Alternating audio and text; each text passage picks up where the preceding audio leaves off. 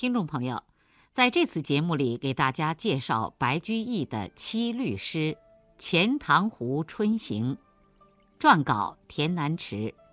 我先把《钱塘湖春行》这首诗给大家读一遍：“孤山寺北贾亭西，水面初平云脚低。”几处早莺争暖树，谁家新燕啄春泥？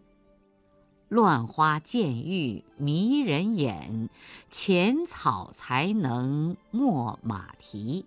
最爱湖东行不足，绿杨阴里白沙堤。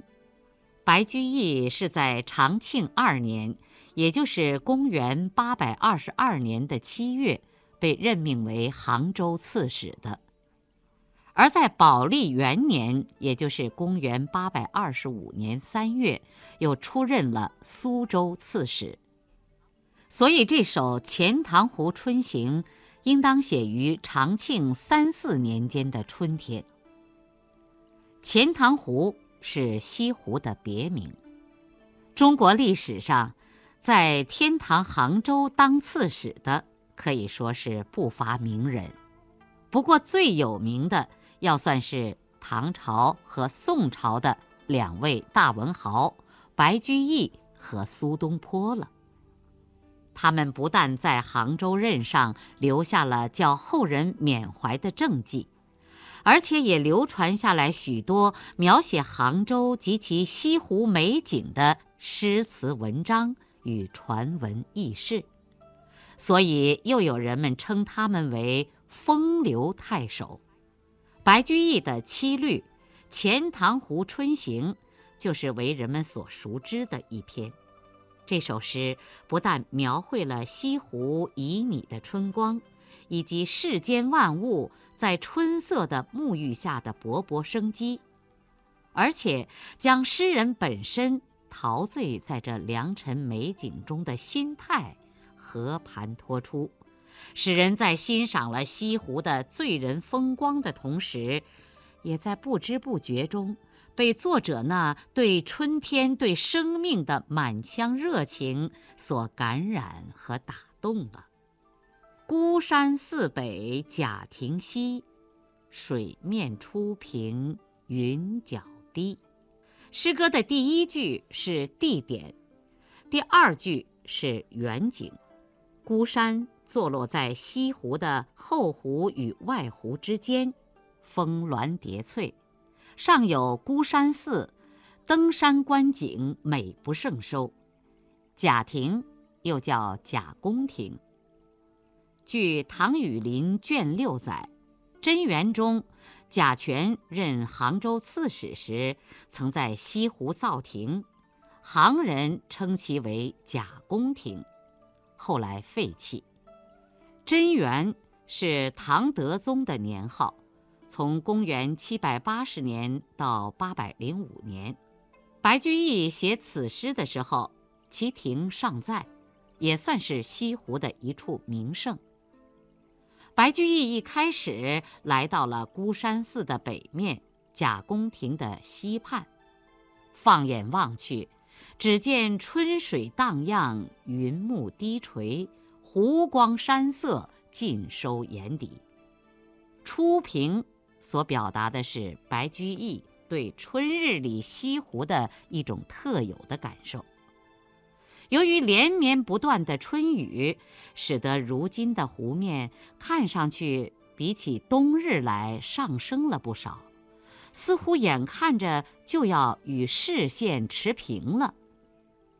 这种水面与视线持平的感觉，只有人面对广大的水域才可能有的感觉。也是一个对西湖有着深刻了解和喜爱的人才能写出的感受。此刻，脚下平静的水面与天上低垂的云幕，构成了一幅宁静的水墨西湖图。而正当诗人默默地观赏西湖那静如处子的神韵时，耳边却传来了阵阵的。清脆的鸟鸣声，打破了他的沉思。于是，他把视线从水云交界处收了回来，从而发现了自己实际上是早已置身于一个春意盎然的美好世界中了。几处早莺争暖树，谁家新燕啄春泥？乱花渐欲迷人眼，野草才能没马蹄。这四句是白居易此诗的核心部分，也就是最为抢眼的句子，同时也是白诗描写春光，特别是描写西湖春光的点睛之笔。几处是好几处，甚至也可以是多处的意思。用早来形容黄莺。体现了白居易对这些充满生机的小生命的由衷的喜爱。树上的黄莺一大早就忙着抢占最先见到阳光的暖树，生怕一会儿就赶不上了。一个“争”字，让人感到春光的难得与宝贵。而不知是谁家檐下的燕子，此时也正忙个不停的衔泥做窝。用一个“啄”字来描写燕子那忙碌而兴奋的神情，似乎把小燕子也写活了。这两句着意描绘出莺莺燕燕的动态，从而使得全诗洋溢着春的活力与生机。黄莺是公认的春天歌唱家。听着他们那婉转的歌喉，使人感到春天的妩媚。燕子是候鸟，它们随着春天一起来到了家乡，忙着重建家园，迎接崭新的生活。看着它们飞进飞出的搭窝，使人们倍加感觉到生命的美好。在对天空中的小鸟进行了形象的拟人化描写之后，白居易又把视线转向了脚下的植被。乱花渐欲迷人眼，浅草才能没马蹄。这也是一联极富情感色彩与生命活力的景物描写。充分显示了白居易对描写对象的细致观察，以及准确把握其特征的能力。花儿言其乱，乃至要乱得迷了赏花人的目光。在旁人的诗句中很少有这种写法，而这种独到的感受，却正是白居易在欣赏西湖景色时切身的体验。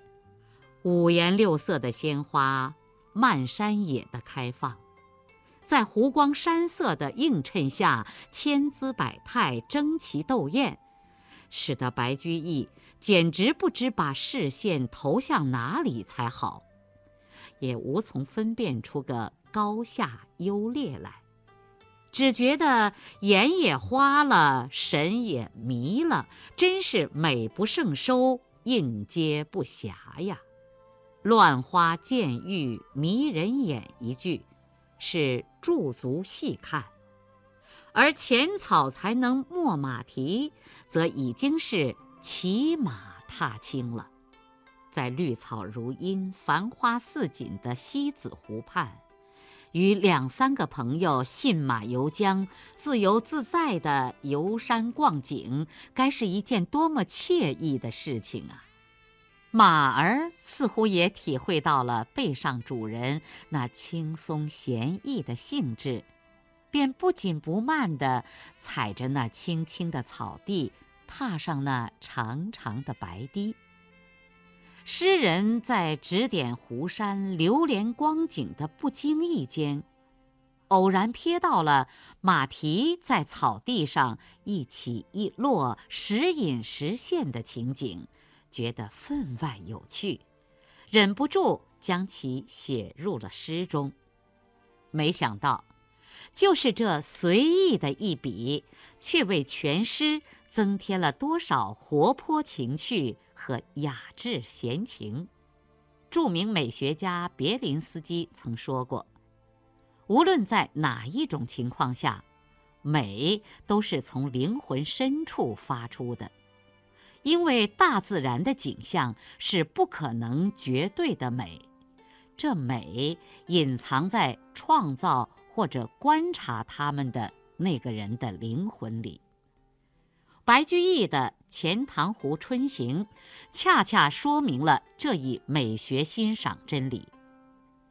因为西湖的景色再美，也会有不尽人意之处，但是在白居易的眼中，它无疑是天下最美的景致，因为他不但善于观察，而且更善于发现和体验。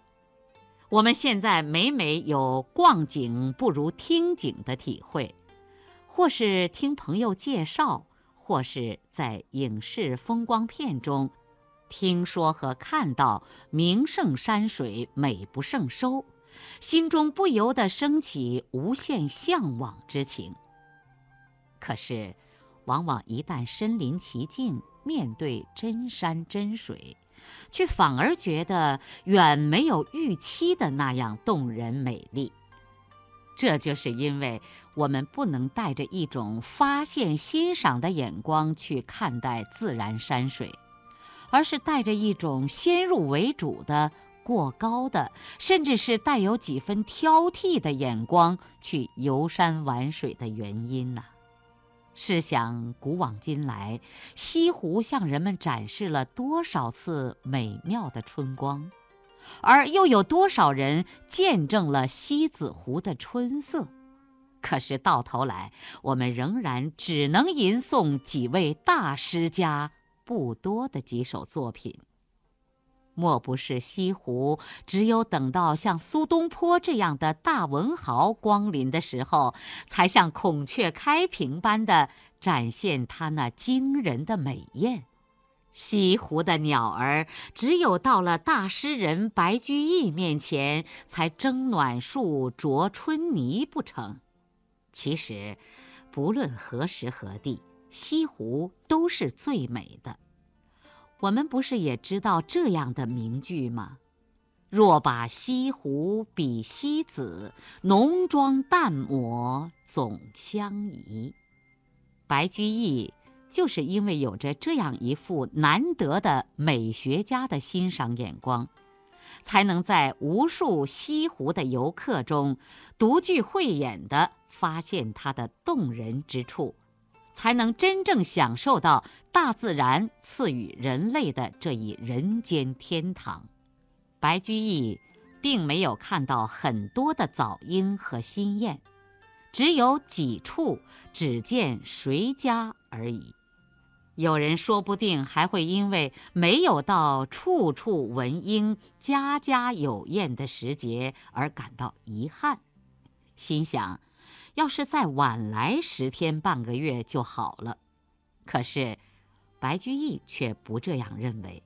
少有少的好处，正因为少，才是早莺，才是新燕，才有一种感知春天到来的喜悦。如果诗人没有一种年轻的心态和热爱生命与春天的胸怀，恐怕就不会被这为数不多的报春者所打动、所陶醉，而欣然写下这动人的诗篇了。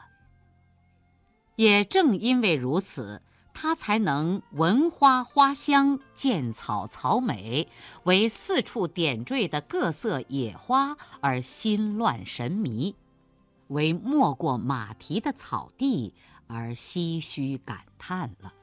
不过，白居易是幸运的，因为他有一双发现美、发现春天的眼睛，所以他会在西湖美景中不能自已，乃至流连忘返。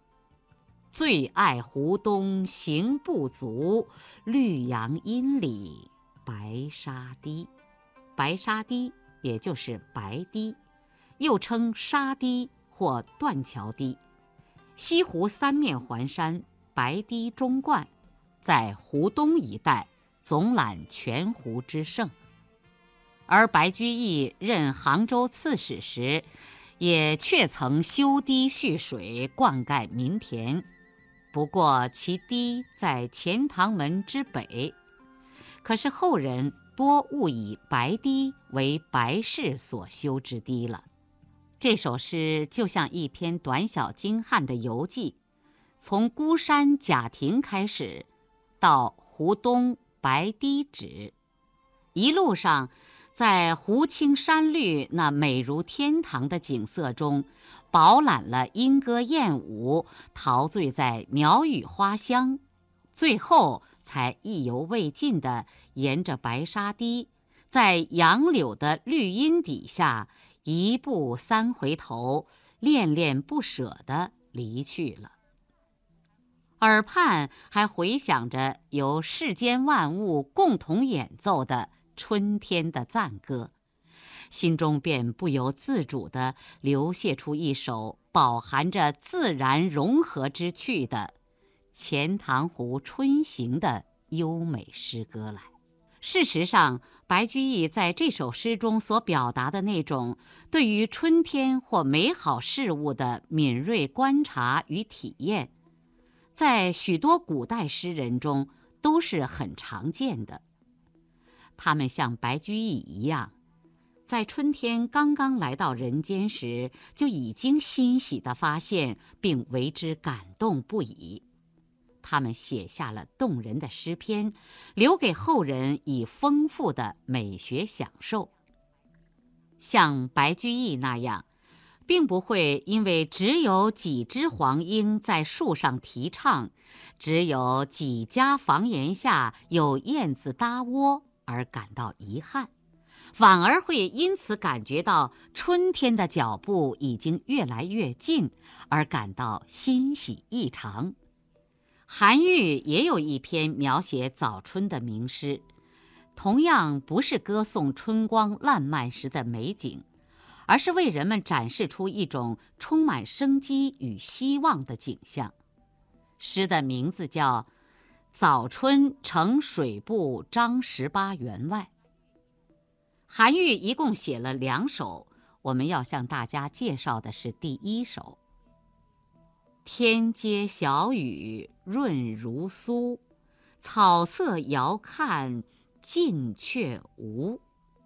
最是一年春好处，绝胜烟柳满皇都。这首诗是写给他的朋友水部员外郎张籍的。张籍在兄弟中排行十八，所以被称为张十八。这种称呼在唐代十分流行。大家熟悉的有高适的“人日寄杜二十遗”，而王维的《送元二使安西》一诗更是家喻户晓了。韩愈这首诗最绝妙的一笔就是第二句：“草色遥看近却无了。”试想，在北方的早春时节，春寒料峭，在常人眼里哪有一丝春的气息？可是，一场无声的春雨过后，一切就不一样了。大地上。草儿已经开始迫不及待地钻出了地面，冒出了纤细的嫩芽儿。虽然它们是那样的不起眼儿，甚至连你弯下腰去仔细地观察时都无法看到生命的绿色，但是韩愈却捕捉到了这最早的报春者的形象。它们不是天上翻飞的柳絮。也不是树上闹眼的桃花，而是那些默默无闻的小草，那样的不是张扬，却又齐心合力，大家一起冒出头来，使人们远远的望去，可以看出那一片充满生机的漫山遍野的绿色。这是一种多么激动人心的无处不在的春色呀！韩愈深有感触，所以他忍不住告诉朋友，这才是一年四季中最美的景色，也是一年中最可珍惜的时光啊！比起春色满园、烟花似锦来，更有一番动人的风韵与景致啊！所以，直到今天，我们有时还会情不自禁地吟出。最是一年春好处，绝胜烟柳满皇都。听众朋友，刚才我给您介绍了白居易的七律诗《钱塘湖春行》，下面我再把这首诗给大家读一遍：孤山寺北贾亭西，水面初平云脚低。几处早莺争暖树，谁家新燕啄春泥？